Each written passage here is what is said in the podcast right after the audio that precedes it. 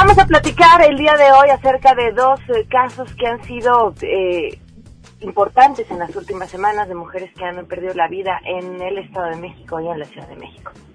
No era una chica alcohólica, no era una chica drogadicta como se quiere hacer. Y precisamente si nosotros no habíamos manifestado nuestra inconformidad es porque estábamos en un proceso tratando de entender qué es lo que estaba pasando.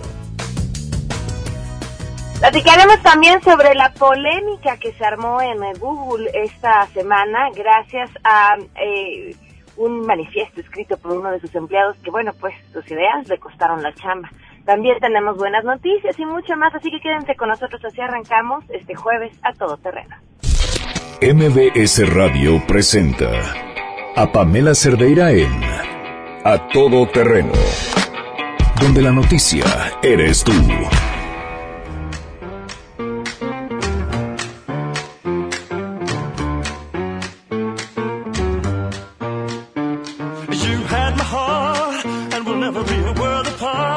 Es justamente la música y la actitud que necesitamos para este jueves, triste jueves, en el que no ha parado de llover. Digo triste de verdad porque eh, pues desde la noche hemos estado bajo el agua en la Ciudad de México y seguramente en gran parte de la República la situación es similar. Me oyen lejos porque estoy a escasos metros de la estación, pero como no me vine equipada con los gobles, este, si no habría llegado mucho más rápido nadando. Bueno, no, más que las inundaciones, pues el tráfico típico que causan las lluvias y que tienen esta ciudad en la que no sabemos manejar cuando está lloviendo un poquito alborotada.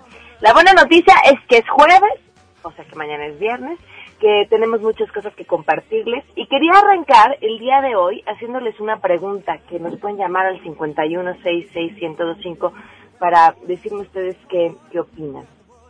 Eh, estoy leyendo desde hace unos días, eh, 1984 de George Orwell, que bueno, me parece una obra bellísima, interesante, eh, pero dentro de lo que dice, eh, separa eh, esta situación política en la ficticia en la que se vive eh, el, el, partido en diferentes ministerios y uno de ellos se llama el, el Ministerio de la Verdad y entonces esta gente que trabaja para el gobierno, ¿no? En el Ministerio de la Verdad, se dedica a reescribir las historias. Por ejemplo, si desaparecen a una persona, esta se convierte en una no persona y automáticamente toda la gente que trabaja en el Ministerio de la Verdad tiene que reescribir aquellos artículos periodísticos donde se hablaba alguna vez de esa persona para prácticamente desaparecerla como si nunca hubiera existido. Imagínense el trabajo que eso implicaría, ¿no?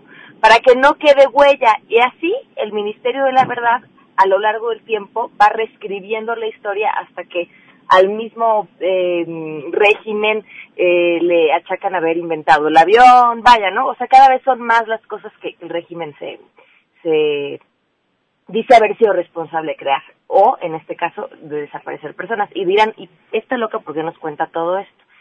Porque el día de ayer platicábamos acerca de esta investigación por parte del gobierno de Estados Unidos eh, contra Rafael Márquez y contra Julián. Y pues de inmediato el Ministerio de la Verdad, por ponerle un nombre eh, así de colorido, desapareció las fotografías del presidente Enrique Peña Nieto con Julián.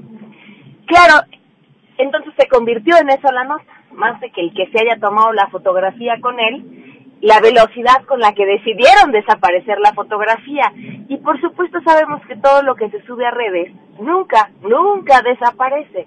Y, y entonces se convierte en nota el, desaparecerlo. Y uno entiende desde el punto de vista de un tema de relaciones públicas, por qué se desaparece esa foto o por qué sería importante quitar esa foto o no ligarla del presidente, pero pues de un estricto punto de vista moral, no sé si sea lo correcto digo, supongo que después de las reacciones que hemos tenido, la respuesta es que no, pero me encantaría, me encantaría conocer ustedes su opinión, ¿qué creen? ¿Hicieron lo correcto en haber borrado, cuidando la, imagen del presidente, en haber borrado estas fotografías? ¿Fue una buena idea?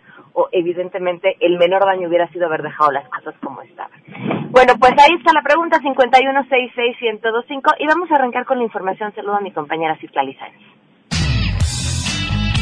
La Comisión Nacional de los Derechos Humanos anunció que ya prepara su recomendación y pronunciamientos sobre la tragedia del Paso Express y también pedirá imponer sanciones, adelantó el Ombudsman Nacional Luis Raúl González.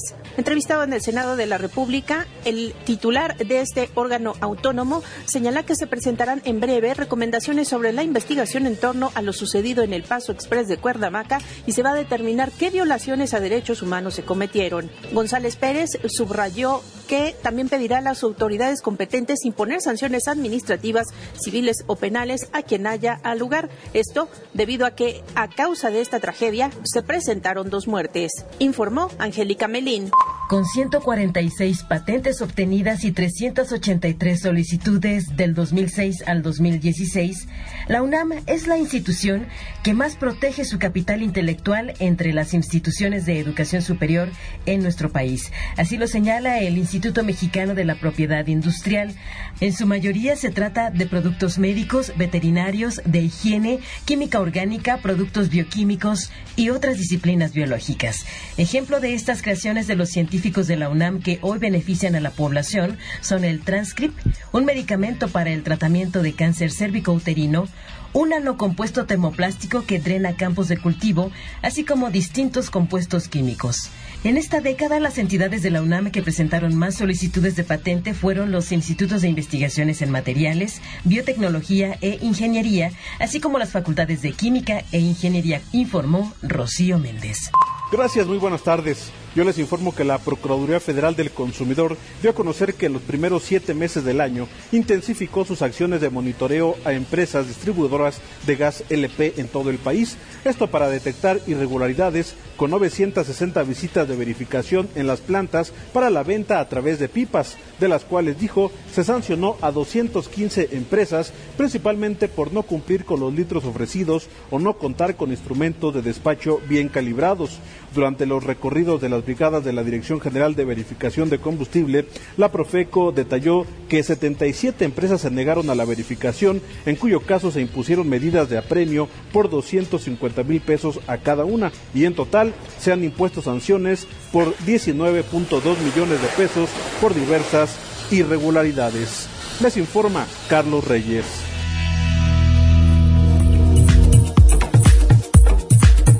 Ya detrás del micrófono recuperando el aliento. Una disculpa. Angélica Melín le cambié el nombre. 12 con 10, vamos con las buenas.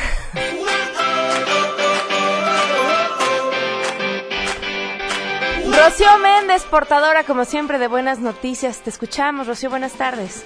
¿Qué tal, Pamela? Pues fíjate que unos 100 mil derechohabientes del Instituto Mexicano del Seguro Social fueron consultados inmediatamente después de haber sido atendidos en clínicas, en cirugías o incluso en emergencias. El 83% expresa satisfacción con la atención recibida. Así lo revela la institución que en contraparte reconoce que no atendió a 1.4% de los pacientes que acuden a pedir servicio médico. La mitad de ellos, de hecho, tenía cita. Vamos a escuchar al director general del IMSS, Miquel Arriola. Que lo que le dolía al derechohabiente y lo que le frustraba eran básicamente los tiempos de atención en los tres niveles. La tarea que sigue, que es seguir mejorando en reducir niveles de atención para seguir manteniendo una tendencia a la alza en satisfacción. Los principales eh, indicadores fueron positivos en los tres niveles de atención. Estamos en un máximo histórico de 83%. Los tres principales indicadores que mejoraron más en términos porcentuales fue el surtimiento de medicamentos, limpieza de las unidades, limpieza de baños, donde todavía tenemos un gran reto. Efectivamente, Miquel Arriola reconoce que van a seguir trabajando de manera intensa con el buen trato y la limpieza, sobre todo de baños, que no gusta a los derechohabientes del INSS. Es el reporte del momento, Pamela. Muchísimas gracias, Rocío. Buen día. Hasta luego. 12 del día con 12 minutos. Ahí está la, la pregunta que les hicimos. Ojalá nos puedan responder eh, al 5166125. El número de WhatsApp 5533329585. El correo electrónico a todoterreno arroba mbs.com. Y en Twitter y en Facebook me encuentran como Pam Cerdera. Vamos a una pausa y volvemos. Más adelante, a todo terreno. Platicaremos con la mamá de Lesbi Berlín Osorio. No era una chica alcohólica, no era una chica drogadicta, como se quiere hacer. Y precisamente si nosotros no habíamos manifestado nuestra inconformidad es porque estábamos en un proceso tratando de entender qué es lo que estaba pasando. Si te perdiste el programa A Todo Terreno con Pamela Cerdeira, lo puedes escuchar descargando nuestro podcast en www.noticiasmbs.com. Pamela Cerdeira regresa con más en A Todo Terreno, donde la noticia eres tú. Marca el 5166125. Hay una lágrima en el fondo del río de los desesperados. Adán y Eva no se adaptan al frío. Llueve sobre mojado. Bla bla bla bla bla bla bla. 12 del día con 16 minutos. Continuamos a todo terreno. Muchas gracias por seguir con nosotros y gracias por sus respuestas. Les preguntaba al inicio del programa si a ustedes les parecía correcto o no que se hubiera borrado la foto. La foto del presidente Enrique Peña Nieto con, con Julián y me decían también Margarita Zavala borraron su foto eh, con Rafa Márquez. Les digo, una vez que las cosas se suben a la red, difícilmente podrán ser borradas y ahora lo sabemos. Contesta Oscar Alberto Salgado, muy mal hecho. De entrada le están dando la espalda a este futbolista. En segundo lugar, esa foto y ese momento ocurrió negarlo y ser hipócrita eh, y de ser culpable eh, el presidente o cualquiera que se haya tomado la foto con él no es culpable. Al momento de la toma de la foto nadie sabía que esto iba a suceder. El comportamiento de presidencia y de Margarita Zavala es un comportamiento cobarde e hipócrita. Muchísimas gracias, Oscar, por tu opinión. Javier, dice en cuanto al tema de las fotos de Julián, yo creo que no fue una buena idea, ya que al borrar dan a pensar que tienen algo que ocultar y simplemente lo podrían dejar una foto de convivio con una celebridad. Eh, saludos, bendiciones a todos terreno. Gracias, muchísimas gracias por tus comentarios sobre el programa. Eh, escribe Claudio, dicen que el que nada debe, nada teme. El haber borrado las fotografías podría tener como lectura el conocimiento de Peña Nieto de las relaciones de Julián Álvarez con el crimen organizado. Si esto fuera cierto, debieron dejar las fotos, sería mejor para su imagen. Gracias, Claudio. Julia, que nos llama al 5166125. Imagínense todo lo que borran de corrupción a diario, estamos hartos. Bueno, pues sí, si todo eso se trata de borrar este tema. Oigan, quería platicarles. Tenemos ya la llamada. Estamos. Bueno, les voy a platicar entonces acerca de esto que eh, sucedió esta semana. Un ingeniero de Google escribe un documento de 10 páginas en el que acusa a Google de que las prácticas que están haciendo para conseguir la equidad y para ayudar a grupos vulnerables a tener mucha mayor presencia dentro de la empresa está ocasionando completamente lo contrario y que sus prácticas son completamente equivocadas. Este documento de 10 páginas eh, tiene puntos que creo que son interesantes y hasta importantes discutir y otros que son unas verdaderas aberraciones, ¿no?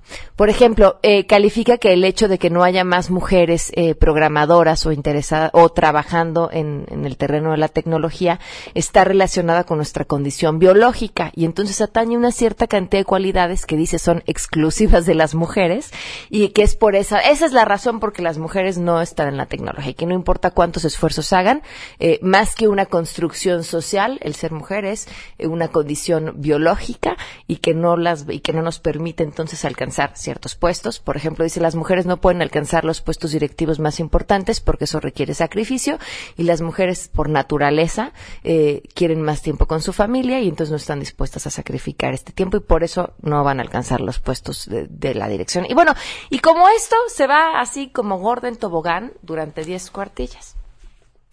La decisión que toma Google al respecto es despedir a este señor. Y por supuesto, lo convierte prácticamente en un mártir. El fundador de Wikileaks le ofrece trabajo porque dice nadie debería nunca ser censurado. Eh, entre los argumentos o con lo que inicia este señor este documento es diciendo han ganado tanto las ideas de la izquierda que hoy los que tenemos ideas de derecha tenemos miedo a decir lo que pensamos y también deberíamos de tener derecho a expresar nuestro punto de vista y les digo ahí es cuando se va como gorda en tobogán y eh, pues dándole la razón porque dar su punto de vista le costó la chamba. Leyendo este, este documento, que sí da un poquito de náuseas, eh, me encuentro con una respuesta que les voy a compartir todo a través de redes sociales de un ex empleado de Google que le contesta cómo cada una de las cosas que plantea en este documento están mal y por qué, y por qué si hubiera estado en sus manos, él también lo hubiera despedido porque finalmente le dice, no podría, después de lo que dijiste e hiciste público, no podría poner a una sola mujer a trabajar contigo, nadie iba a quererlo hacer. Pero además, cuando planteas en este documento estas ideas erróneas eh, sobre las minorías o sobre las mujeres, eh, estás ocasionando que haya un grupo importante dentro de tu trabajo que dude. Y al dudar, le haces daño a la comunidad, le haces daño a tu centro de trabajo y le haces daño a las minorías o a los grupos vulnerables que estamos eh, protegiendo. Eh, este, este ex ingeniero de Google, que además eh, tiene unos documentos bastante interesantes en los que escribe sobre otros temas, dice que, bueno, ahonda después en otro documento en la tolerancia. ¿Cuántas veces hemos escuchado en los últimos meses, sobre todo, yo creo que el último año, este tema de los que piden tolerancia no toleran, ¿no? Por ejemplo, eh, ha sido un argumento eh, continuo del Frente Nacional por la Familia cuando alguien va y le avienta huevos al camión o no lo dejan pasar y hacer manifestación. Están pidiendo tolerancia y no nos toleran. Y entonces este cuate tiene un documento muy interesante sobre la tolerancia. Y dice que la tolerancia no tiene que ser un incondicional. O sea, no por el afán de tolerar debemos tolerarlo todo, sino que la tolerancia es un acuerdo de paz. Y cuando las condiciones de este acuerdo de paz se violan, no hay que seguirlo. ¿Y en qué momento se violan o en qué momento los tolerantes no tendrían que ser tolerantes? Y, me parece una, una gran herramienta es cuando se están violentando derechos de alguien más. Entonces, entonces no tenemos que ser tolerantes, por ejemplo, a la gente racista, no tenemos que ser tolerantes a la gente homófoba, no tenemos que ser tolerantes a, tolerantes a la misoginia. Eh, yo, que ahora en paz descanse, este sería un gran ejemplo, ¿no? Porque si promovemos la tolerancia no podemos ser tolerantes ante alguien que, que dijo cosas tan horribles como las que él dijo y, argumentos tan espantosos como, como los que él dio en contra, en contra de la mujer y al respecto del abuso sexual. 12 del día con 22 minutos. Vamos de volada a una pausa y ahorita regresamos a Total. Que no puedo recordar.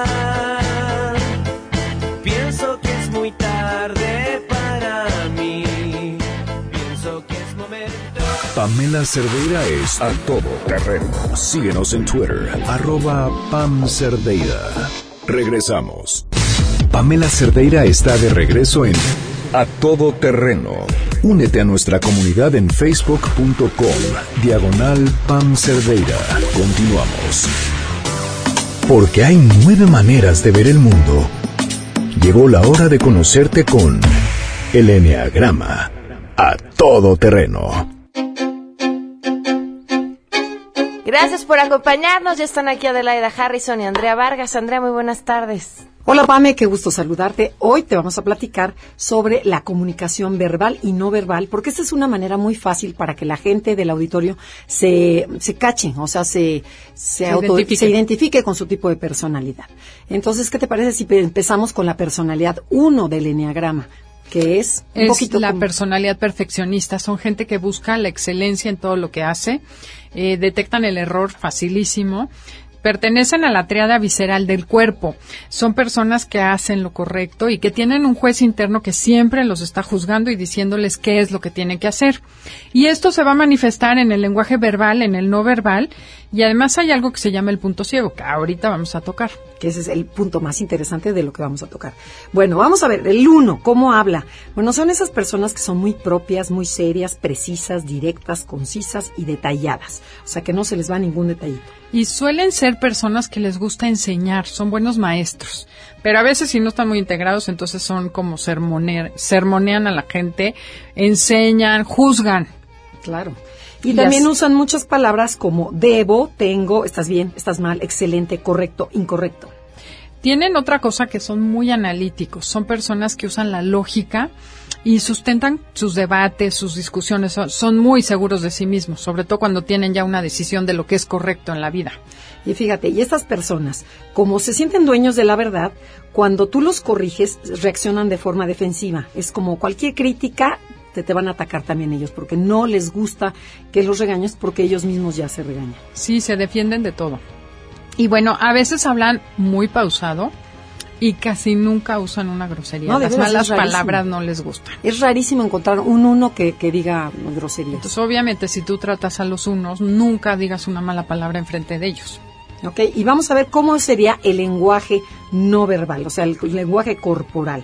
En general son delgados, su apariencia es muy limpia, muy pulcra, o sea, aunque ahora los chavos el, este, se ponen mucho como hipsters, o sea, los uno, me ha tocado ver que hay jóvenes unos este, que están derechitos todo, pero está como la barbita. el Pero se dejan la barbita perfecta, pero, más cortadita. planchaditos. Exacto. O sea, son hipsters, pero, pero limpios. Perfectos. Ok.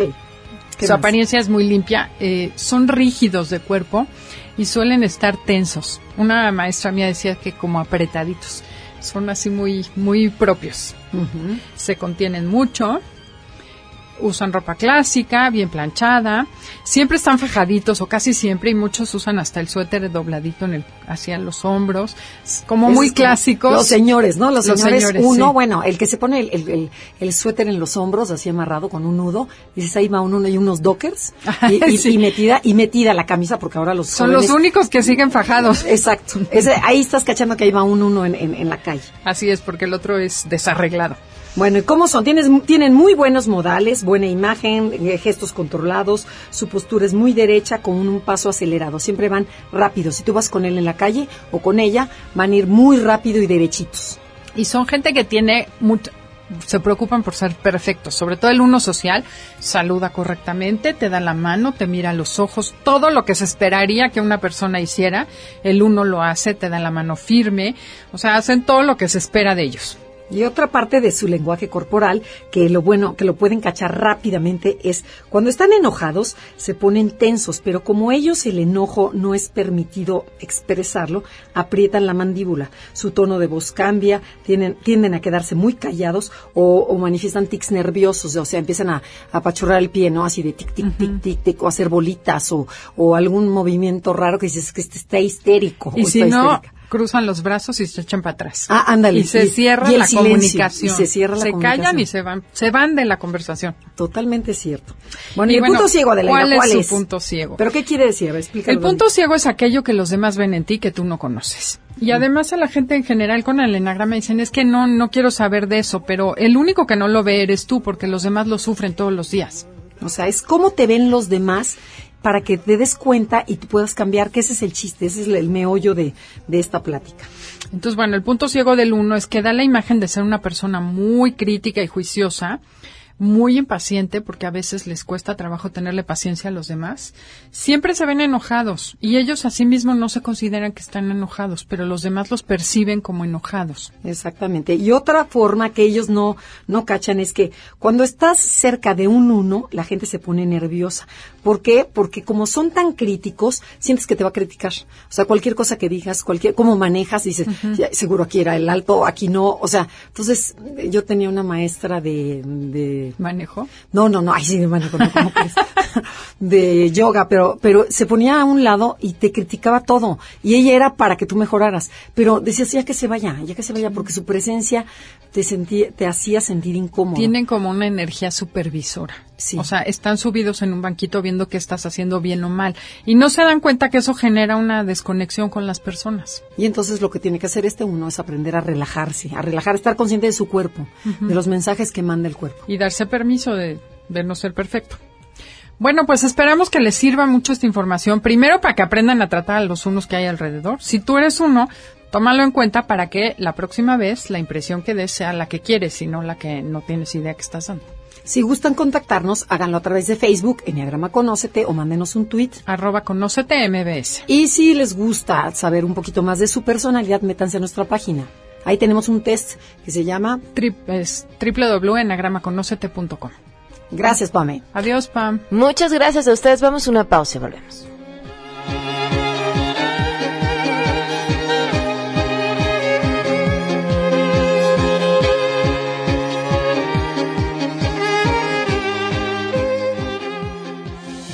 Si tienes un caso para compartir, escribe a todoterreno.mbs.com. Pamela Cerdeira es a todoterreno. En un momento continuamos. Estamos de regreso. Síguenos en Twitter, arroba Pam Cerdeira, todoterreno, donde la noticia eres tú. Continuamos.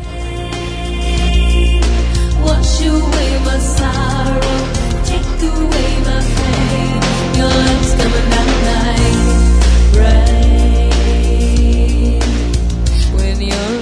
del día con 35 minutos. Le agradezco enormemente que nos acompañe a vía telefónica a Araceli Osorio, mamá de Lesbi. Eh, señora Araceli, ¿qué tal? ¿Cómo está? Muy buenas tardes. Buenas tardes. Muchísimas gracias por acompañarnos.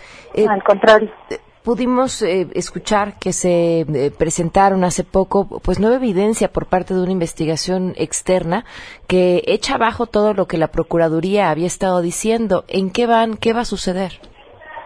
Eh, sí, efectivamente hay una hay una un estudio que hacen un estudio científico que se realiza a petición del, del Observatorio Ciudadano Nacional del Feminicidio, que como ustedes saben, pues sería la instancia eh, a nivel nacional con más experiencia y además con un, una, una, calidad moral eh, indiscutible.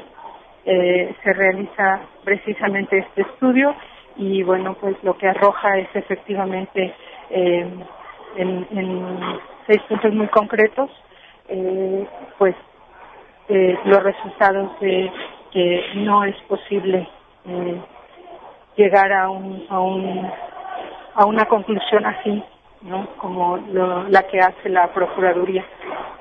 ¿Qué van a hacer?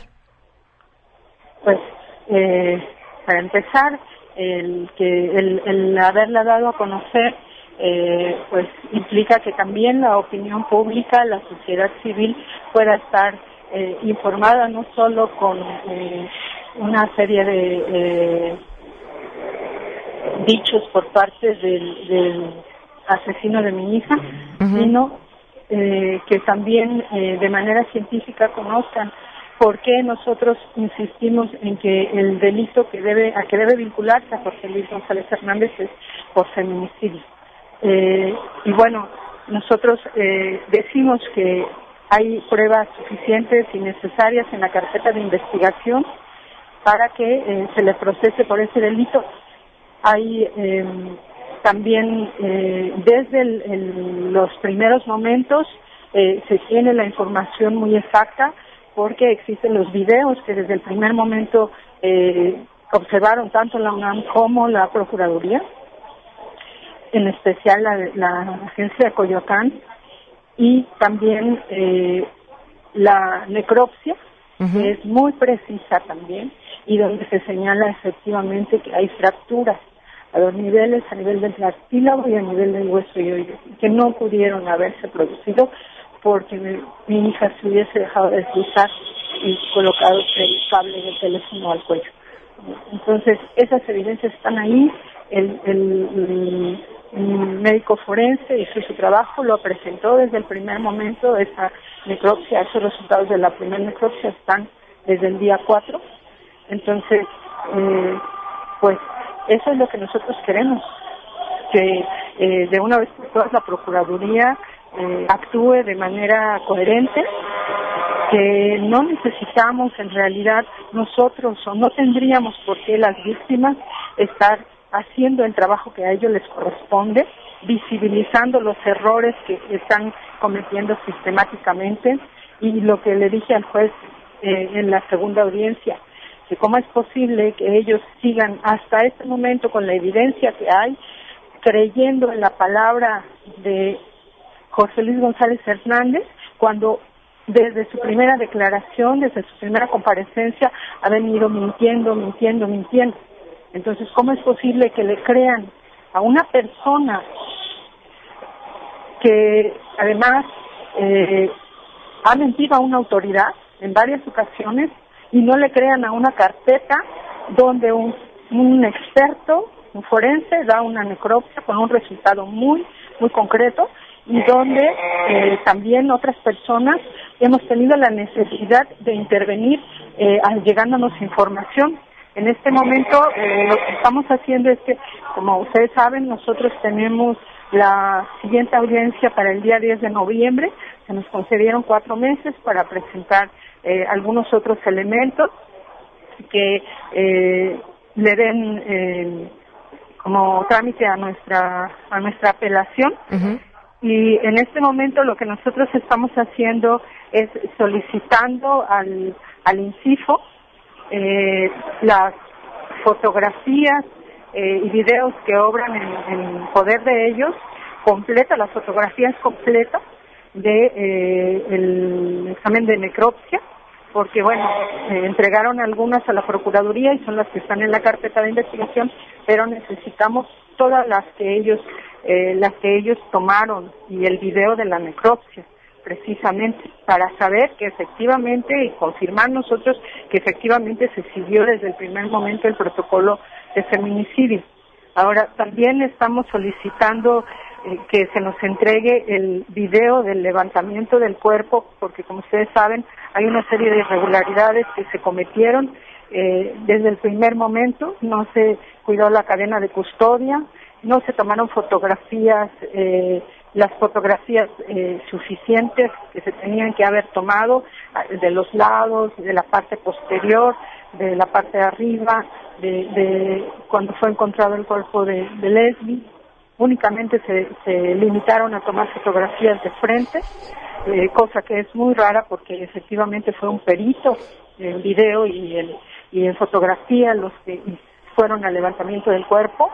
Eh, también pues hay otras irregularidades, se entró personal este, de la misma universidad, obviamente con una instrucción de funcionarios más altos, entraron, contaminaron esa escena, le colocaron a mi hija eh, y a la cabina una, una lona, y bueno pues eh, hubo también otras irregularidades que, que nosotros consideramos que no son errores, no son errores porque el personal que acudió ahí a hacerle levantamiento obviamente es personal calificado y que no es la primera vez que hacen el levantamiento de un cuerpo.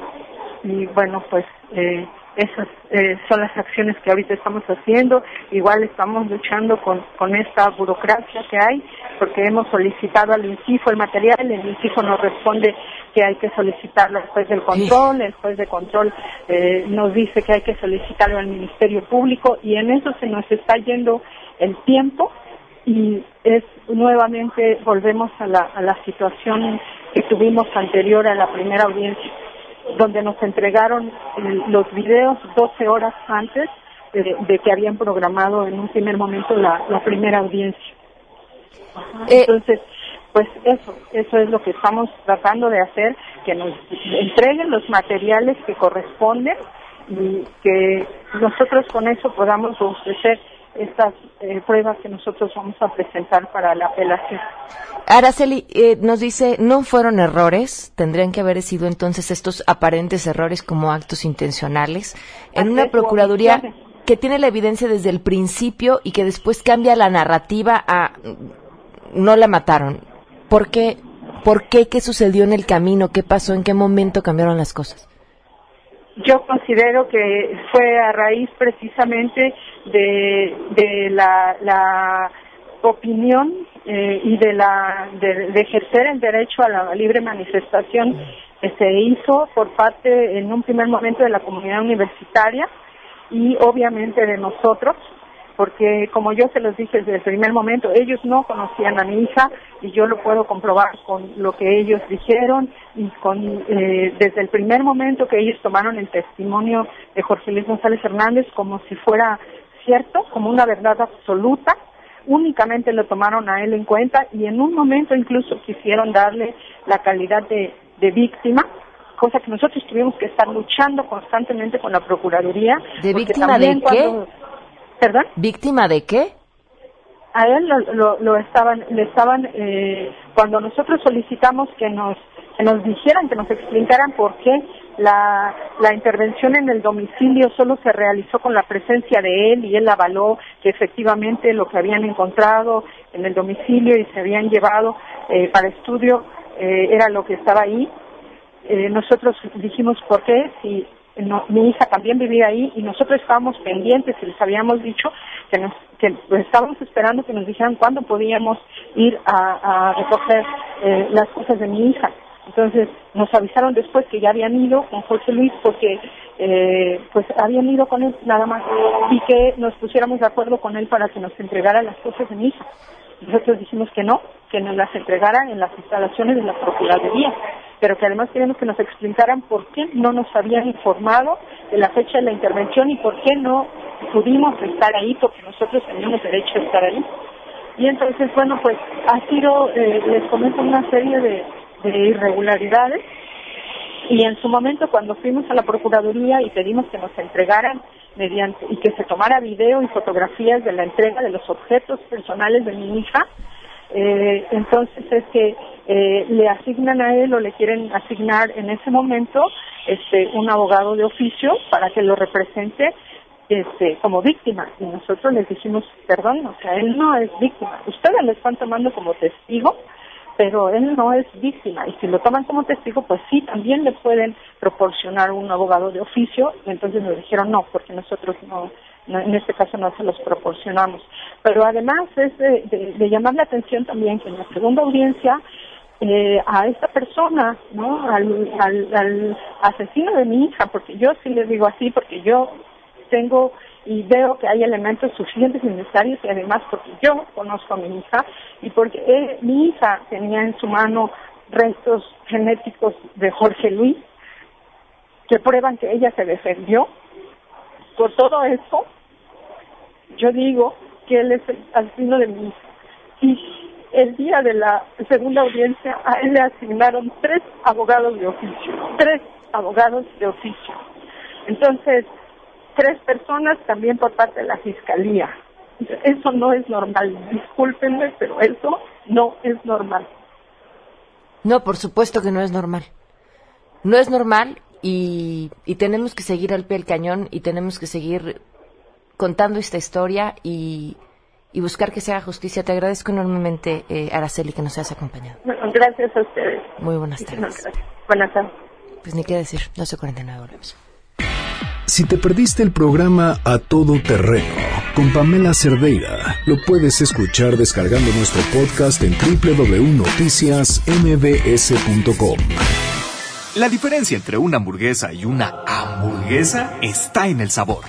Compruébalo en Vips. Ahora las nuevas hamburguesas más papas a solo 65 pesos. Sí, solo 65 pesos. Bienvenidos todos. Nos vemos en Vips.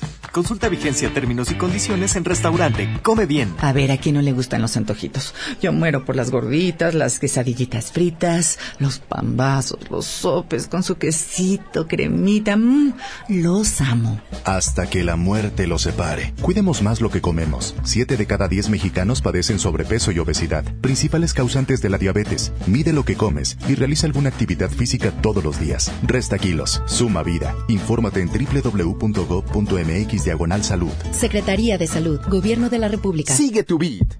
Ven, conoce el nuevo Chevrolet Beat y estrena con mensualidades desde 1,199 pesos, más un año de seguro gratis. Con Chevrolet Servicios Financieros, el placer de estrenar comienza desde antes de estrenar. Chevrolet, find new roads. Consulta términos y condiciones en chevrolet.mx. Válido del 1 al 31 de agosto. CAT desde 43.1%. México en tus oídos. 80 años. 26 niñas y niños forman el coro de voces Yumu. Originarios de Ixtenco, Tlaxcala, cantan para que no desaparezca la lengua otomí. Conoce sus canciones y su historia. Viajaremos hasta Tepoztlán, Morelos con Alonso Vera. Y en la música. Hola, yo soy Alex Intec.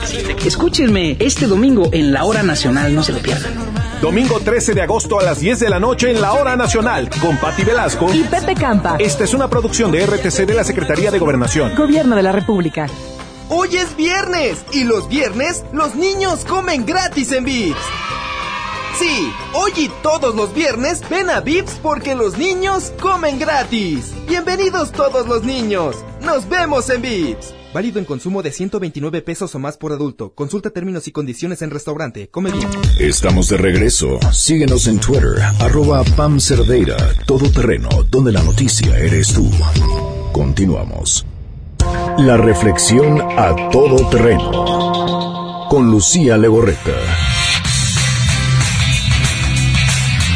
Querido público de A Todo Terreno, hoy platicaremos sobre la importancia de la risa.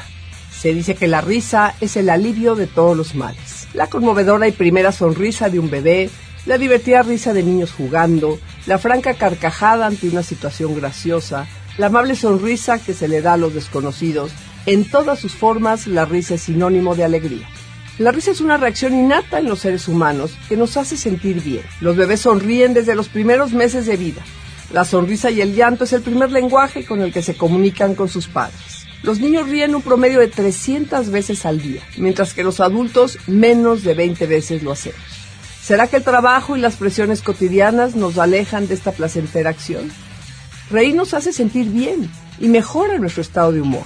Si quieres mantenerte sano, simplemente sonríe. Una sonrisa puede cambiar el estado de ánimo de una persona. Diversas investigaciones han comprobado que reír aporta grandes beneficios a la salud. ¿Sabías tú que con una carcajada se ponen en juego alrededor de 400 músculos de los 650 que poseemos en todo el cuerpo, como los de la cara, el cuello, el diafragma, estómago y muchos más? La zona donde se acumulan más las tensiones es en la columna vertebral, especialmente en las vértebras cervicales. Cuando reímos a carcajadas se estiran, liberando tensiones y produciendo relajación. Cuando el diafragma se mueve por medio de la risa, masajea internamente los órganos que ayudan a la digestión y esta se facilita, ayudando a reducir los ácidos grasos y eliminando toxinas. Si reímos, inspiramos el doble de aire.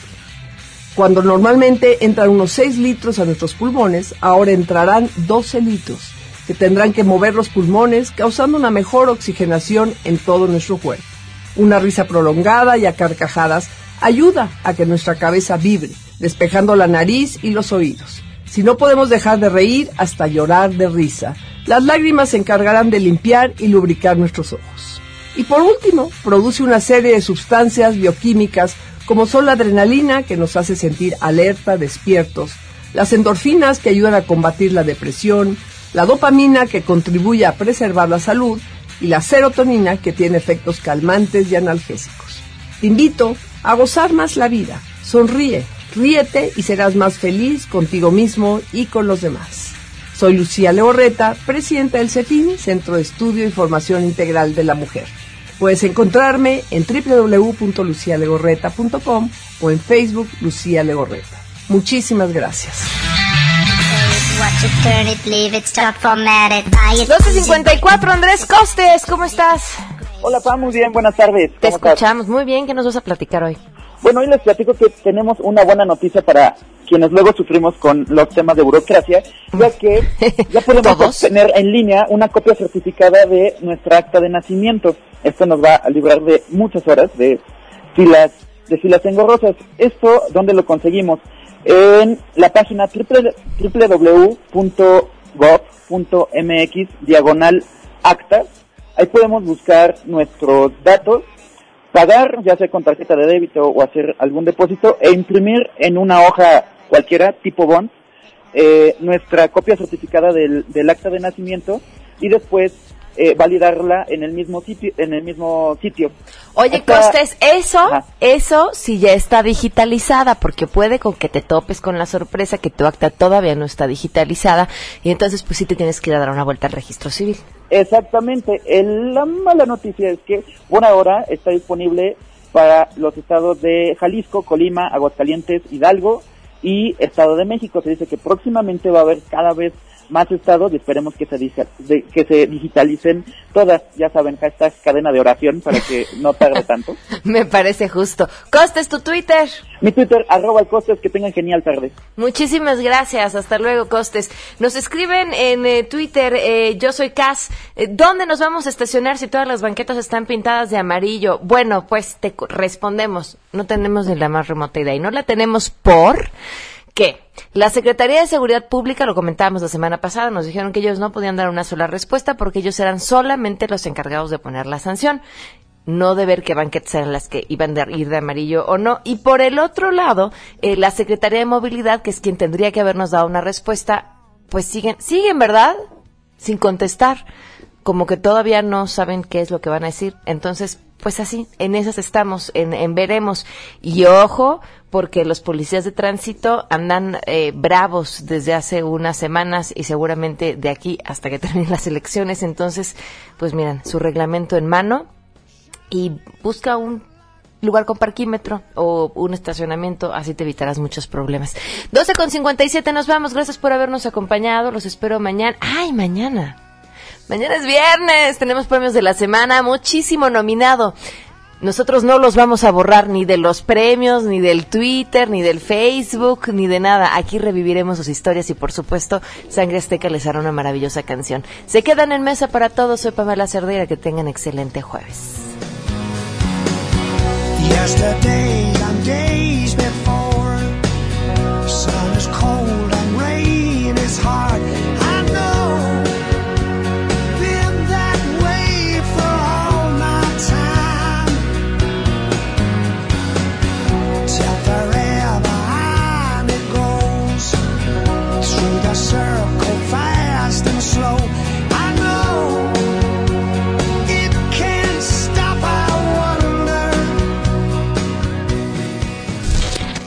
MBS Radio presentó a Pamela Cerdeira en A Todo Terreno.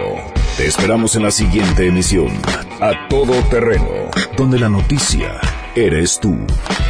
MBS Radio, en entretenimiento, estamos contigo.